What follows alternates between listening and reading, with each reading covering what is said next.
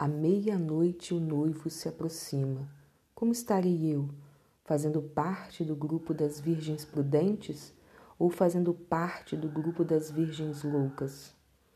Há, por vezes loucas, sem reserva de azeite na lamparina, sem forças, perdida em meio a um tiroteio, buscando forças na fraqueza fazendo o que convém, esquecendo do que é lícito aos olhos do Pai. Quem dera nessas horas gritar como o apóstolo Paulo: quando estou fraco é que sou forte, mas não tenho voz, não tenho forças, não tenho azeite. Uau, esqueci, tenho fé. Não posso vê-la, mas tenho convicção que é real.